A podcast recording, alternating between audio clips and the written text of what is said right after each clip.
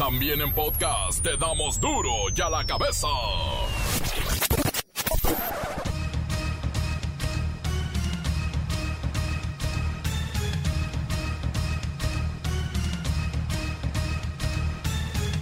Lunes 15 de junio del 2020, yo soy Miguel Ángel Fernández y esto es duro y a la cabeza, sin censura. Luego de que el presidente anunciara que ya pasó lo más difícil y riesgoso del COVID-19, nos invita a recuperar la libertad. Recobremos nuestra libertad y actuemos con criterio. Y vamos a cuidarnos a nosotros mismos ya que no sean las autoridades las que eh, nos den las recomendaciones. Claro, hay que estar pendiente de todo lo que recomienden las autoridades sanitarias, pero lo más importante es que ya nos cuidemos nosotros mismos y que eh, sin miedos, sin temores, vamos, vamos a recobrar toda nuestra libertad. Eh, con la premisa de que ya aprendimos En la numerología de la pandemia, México supera las 18 mil muertes y hay alrededor de 150 mil casos confirmados y en el mundo la cifra va más allá de los 8 millones de contagios. La mitad del país se encuentra en riesgo máximo y la otra mitad en semáforo naranja. ¿Qué quiere decir esto? El Instituto Mexicano del Seguro Social exhorta a donar sangre durante la emergencia sanitaria. Algunos requisitos para la donación son tener identificación oficial, entre 18 y 65 años de edad y un peso mayor de 50 kilos. Y claro, acercarse a su clínica IMSS para confirmar los horarios. Pobladores destruyen una clínica en Chiapas luego de que se dijera que ahí se intentaba diseminar el virus con la intención de contagiar a toda la gente. El presidente López Obrador confirmó que fue solo un rumor la muerte de Nemesio Ceguera, líder del cártel Jalisco Nueva Generación. Fue un rumor que no sucedió lo que se mencionaba que había sido detenido este personaje o que había fallecido. Mentiras. Eh, todo esto que está sucediendo de mentiras o de noticias falsas.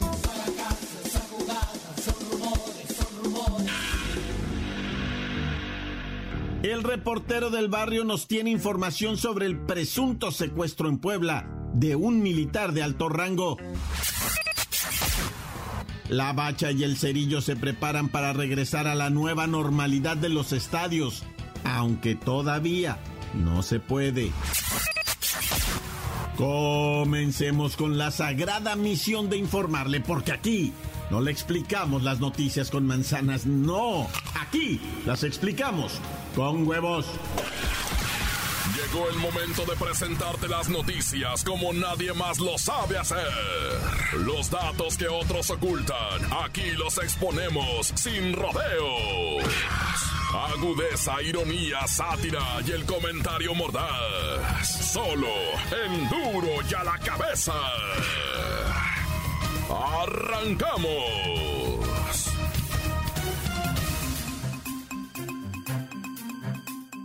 Amanece el país con 16 estados en color naranja, que significa, bueno, que tienen un riesgo alto de pacientes de coronavirus que requieren hospitalización. La otra mitad de las entidades del país están en alerta máxima, máximo grado de alerta, o sea, semáforo rojo. ¿Qué actividades se pueden realizar en el color naranja o en el color rojo? Vamos con mi compañero Luis Ciro Gómez Leiva, experto en semáforos. Háblanos del naranja, Luis Ciro. Miguel Ángel, amigos de Duro y a la Cabeza. Una buena noticia es que este semáforo naranja reactiva el 45% de toda la industria nacional.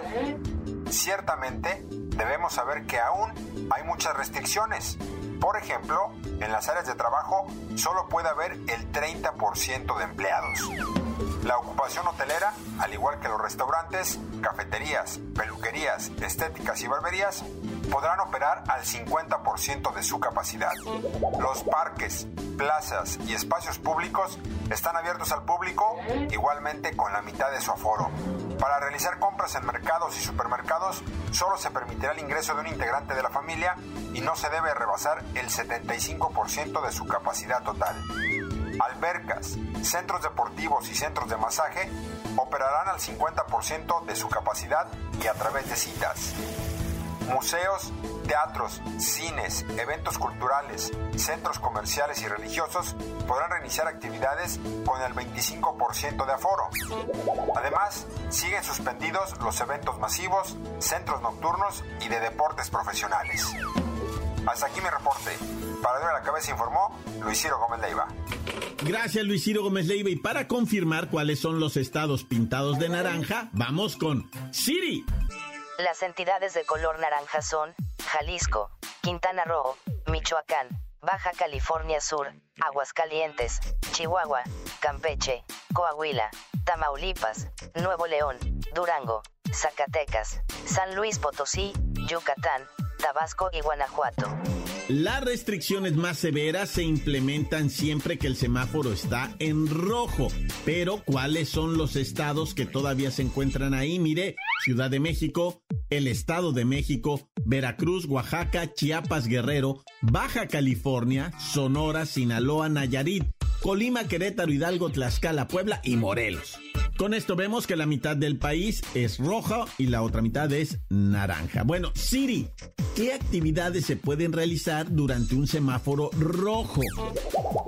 Las actividades a realizarse en semáforo rojo son ocupación hotelera al 25% de aforo y sin áreas comunes.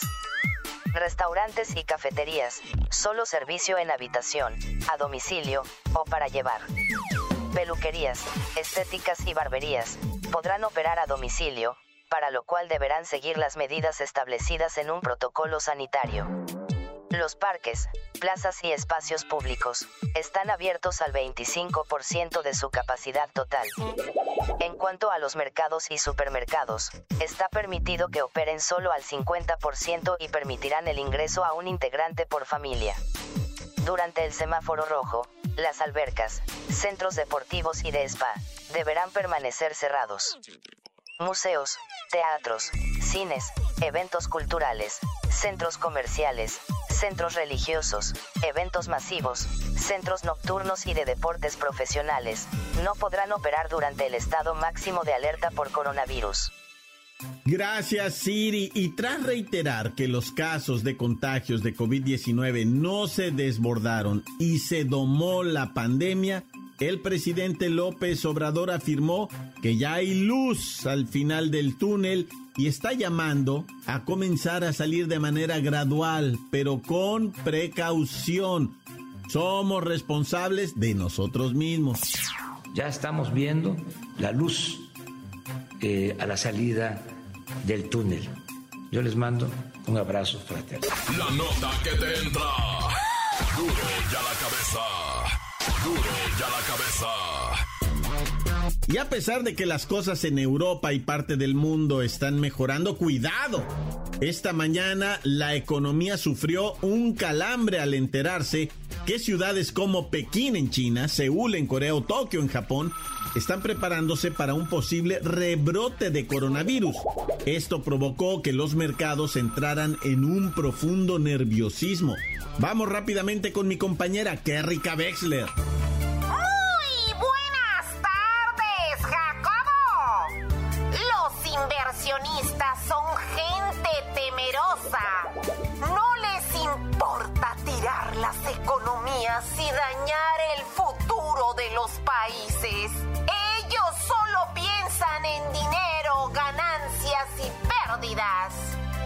Precisamente son pérdidas lo que más han sufrido en estos 100 días de pandemia, Jacobo.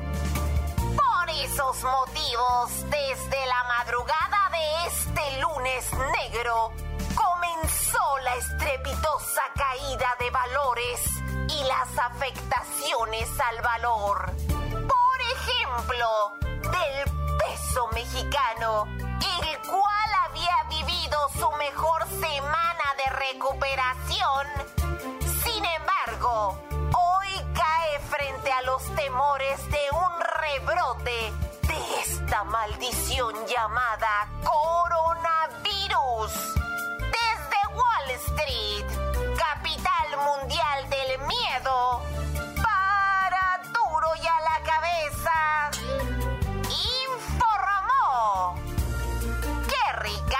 Enviada especial.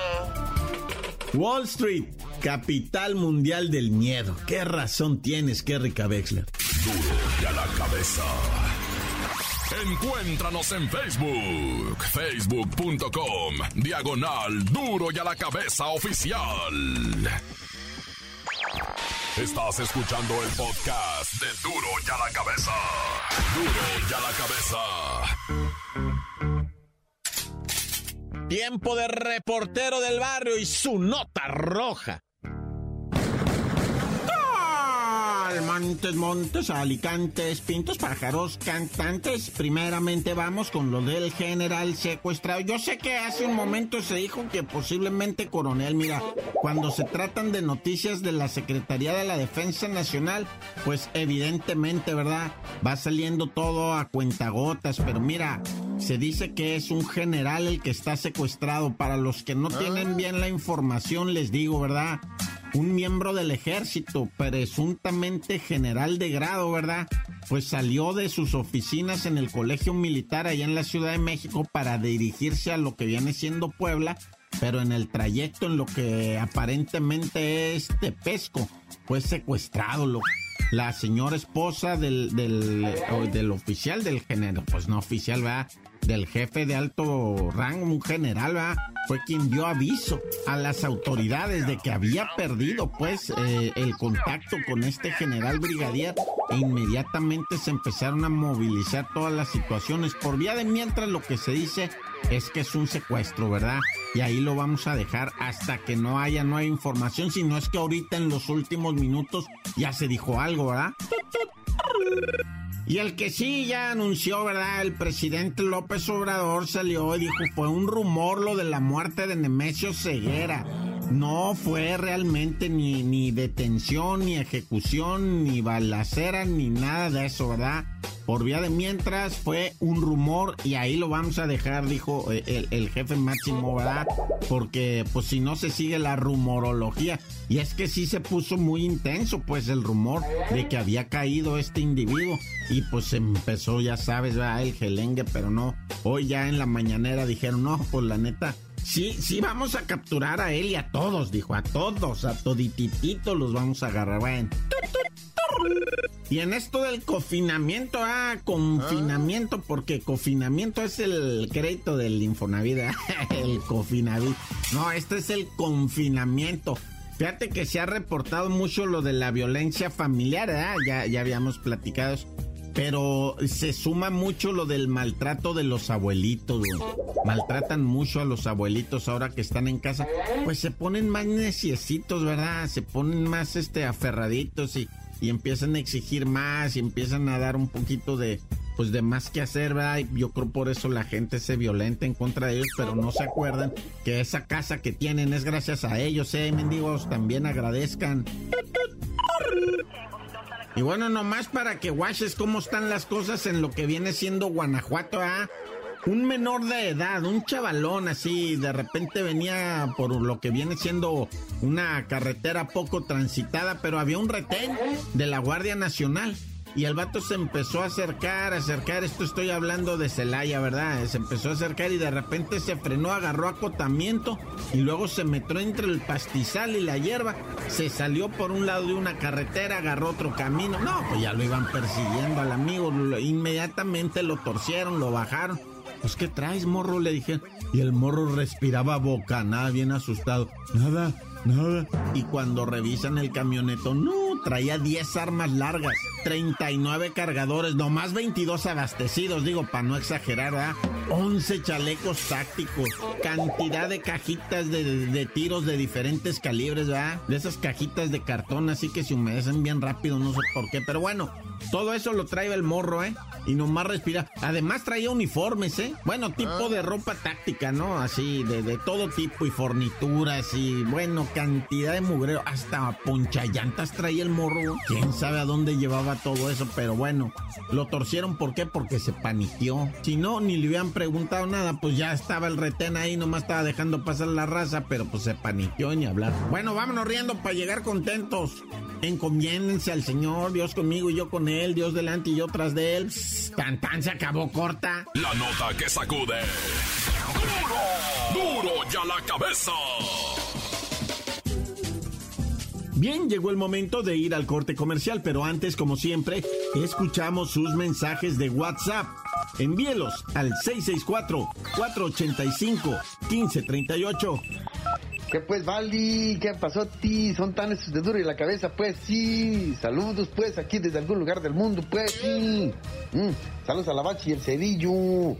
Saludos a mi compa, a, Camacho, pues, y toda su familia que están ahí trabajando en estos momentos, pues sí. Ah, saludos hasta California, al Monty, al Valle de San Fernando también, pues sí. Y pues, echarle ganas, pues, todo. Ya regresó a la Bachi y el Cerillo, qué bonito, pues. Ya los extrañamos a los Valis. Tan tan córtale pues, sí, ya me voy. Hasta luego porque hay que chambearle. Ay, se me olvidó mandar un saludo pues allá a la gente de Michoacán, allá de Morelia. ¿Ah? Todo eso, a Cámbaro, Michoacán y todos esos lugares, sí. Dale pues, Valis. Ahora sí, córtale. Hasta luego pues, sí. Sí, yo lady. La bacha, la bacha, la bacha, la bacha. Quiero mandarle un saludo a Richard Texas en cada ósculo que se carga. Y también le mandamos un saludo porque dice que se enoja cuando le decimos que lo vamos a sangrar, señores. Satán, se acabó corta. Esto es duro ya la cabeza. Cantantes, pintos, pájaros cantantes, culeros chironeras, porque no me pican, no le caen chaparreras. Saludo para Chencha, que tiene sus chanclas de pato. Saludo para ella y para todos los que laboramos aquí en la casa de Big Brother. Tan, se acabó corta. ¿Qué tal amigos de Duro la Cabeza? Quiero mandar un saludo para mi compa el Eric, para el Güero Loco, para el, para este, para el Ricky Corta, para el Emi, para Don Wango, alias Don Luis, de parte de su compa el Negro. Ah, mi, mi compa el Huicho, Pepa, y a Marcos Los Falquar, y a mi compa el Ludo. Tan, tan, se acabó corta. Encuéntranos en Facebook, facebook.com, diagonal duro y a la cabeza oficial. Esto es el podcast de duro y a la cabeza. Ahora sí, vamos a los deportes, con la bacha y el cerillo.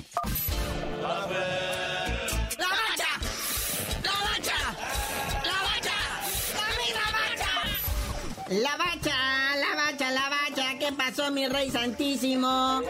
Hay nuevos casos positivos de COVID-19 en la Liga MX. Cuéntame del Puebla, ah. cuéntame del Mazatlán FC que todavía no salta al terreno de juego y ya está con estos problemas de salud. Sí, carnalito, este coronavirus sigue pues, atacando feamente lo que viene siendo la Liga MX. Puebla reporta tres casos positivos de COVID-19, dice que le está haciendo pruebas a sus jugadores, tres salieron positivos, no dijeron quiénes, va Pero pues en Mazatlán FC todavía ni debuta y ya tiene un caso también positivo y pues siguen cuidando todas estas medidas, no implementando todos estos protocolos. Otros equipos como el América, Santos, Chivas, Cruz Azul, Tigres ya han sometido a esta clase de estudios, pero ninguno de los equipos de la Liga MX ha tenido algún miembro en estado delicado de salud. Todos se han alivianado porque son deportistas de alto rendimiento. No, pues si se les está diciendo que cuídense, cuídense, pero la gente la neta, a veces no hace caso. Oye, y hablando de no hacer caso, el Piojo Herrera renueva contrato con el América hasta el 2024. Naya. Sí, divertido este carrusel de directores técnicos de A. Primero, pues está el Piojo Herrera, que dice que hay piojo para rato. Renueva contrato con el América hasta el 2024, ¿eh? No, hombre, va a haber. Ártense de Piojo Herrera. Un equipo que anuncia director técnico nuevo es el Querétaro. Anuncia a un tal Alex Diego, que era director técnico de los Alebrijes de Oaxaca de la desaparecida Liga de Almenso. Pero que no, el Querétaro ya no se va a convertir en el Atlante. Bueno, traen un relajo que ya no sabe ni qué, pero pues ya fue presentado. Y uno que se va, el Gustavo Quinteros del Cholaje, después de dirigir 10 partidos nada más, sin decir razón por la cual nada más anuncian su salida del club. Ay, la pregunta, ¿quién llegará, Cholos? Eso nos tiene angustiados. Por ahí se andaba diciendo que incluso el mismísimo Matosas, pero no. Ese regresa a dirigir, bueno, desde la presidencia deportiva al Club Veracruz. Tiburones, está vivo. Va a ser el nuevo presidente deportivo del club veracruzano de fútbol Tiburón. No, no regresa el tiburón, el original. Bueno, algo así va. Es en la liga del balompié mexicano. El último equipo que dirigió el Gustavo Matosas, pues fue en la Liga MX, fue el Atlético San Luis, en la apertura 2019. Luego lo acusaron de corrupción en fichajes cuando era técnico de León en el 2012. Y pues tuvo que salir por la puerta de atrás el Gustavo Matosas. Pero pues ya en Veracruz lo presentaron hace unos días y la liga esta del balompié mexicano está programada para comenzar el viernes 18 de septiembre sin modificaciones pese a la pandemia del COVID-19. Cabe recordar que esta liga alternativa no está afiliada a la Federación Mexicana de Fútbol y que además tiene un tope salarial que marca un referente en la historia del fútbol mexicano, mínimo 20 mil pesos y máximo 150 mil. Pero bueno, carnalito, estamos arrancando semana en buena onda y tú nos sabías de hacer el gran favor, así en sí en sí, de decirnos por qué te dicen el cerillo. Sí, vámonos, vámonos, señoras y señores, pero hasta que no esté reactivado el fútbol nacional, les digo.